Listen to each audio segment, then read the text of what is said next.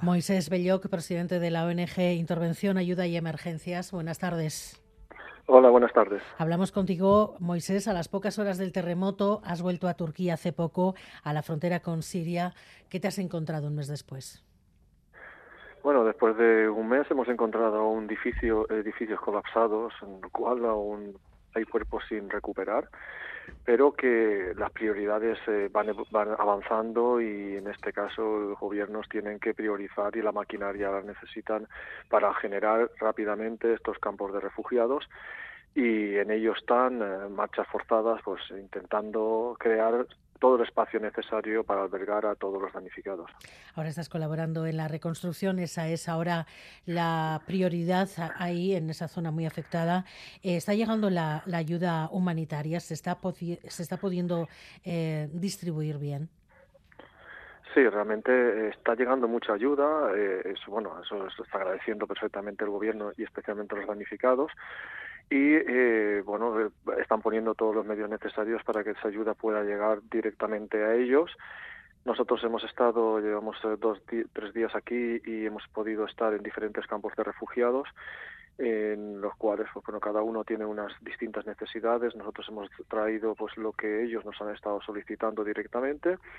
Y bueno ahora nos encontramos prácticamente ya en la frontera con Siria y es una zona que no ha sido realmente muy afectada por el terremoto, pero sí está siendo de alguna forma un foco de, escape de alguna, de alguna forma de los damnificados hacia zonas seguras, hacia esta zona que ha sido menos dañada y por lo tanto se está convirtiendo en una zona de acogida de refugiados y un centro de, de una gran cantidad de de refugiados que necesitan esa, esa, ayuda. Decenas de miles de personas siguen viviendo en tiendas de campaña. Nos hablas efectivamente de campos de refugiados, porque de momento estamos hablando todavía de ciudades que, que se han destruido y con las infraestructuras todavía que tardarán mucho en volver a ponerse en pie, ¿no?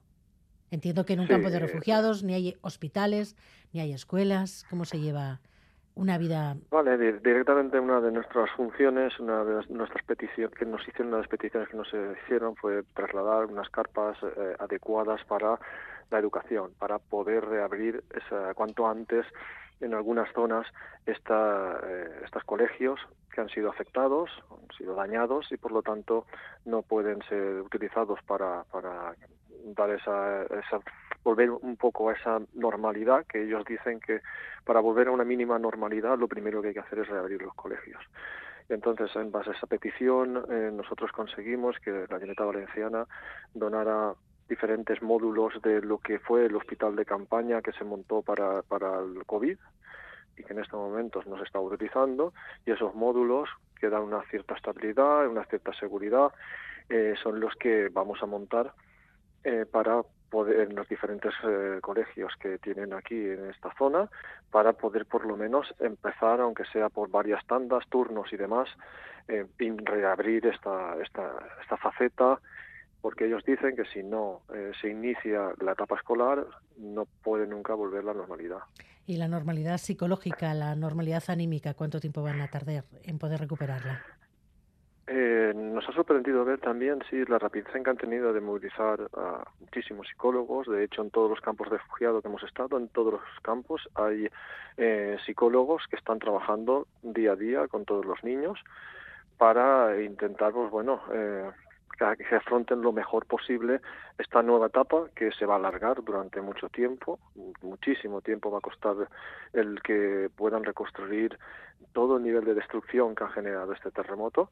Estamos hablando de ciudades enteras que van a ser arrasadas completamente, unos edificios han caído, otros no han caído pero tendrán que ser derribados y, y pocos son los que van a poder ser habitados. Por eso toda la, toda la población de toda la población está siendo recolocada en, en tiendas de campaña o en algunos módulos que se están haciendo también, eh, tipo contenedores, también, pues bueno, pues para que sea un poquito más definitivo esos contenedores, pero realmente eh, va a tardar años en, en poder recuperar en poder recuperar una normalidad un poco más adecuada porque tendrá que reconstruirse las ciudades por completo.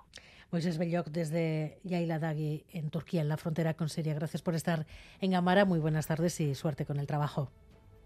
Muy bien, gracias a vosotros por estar difundiendo un poco todo el trabajo y la situación real que está aquí, que a veces, según pasa el tiempo, pues se olvida.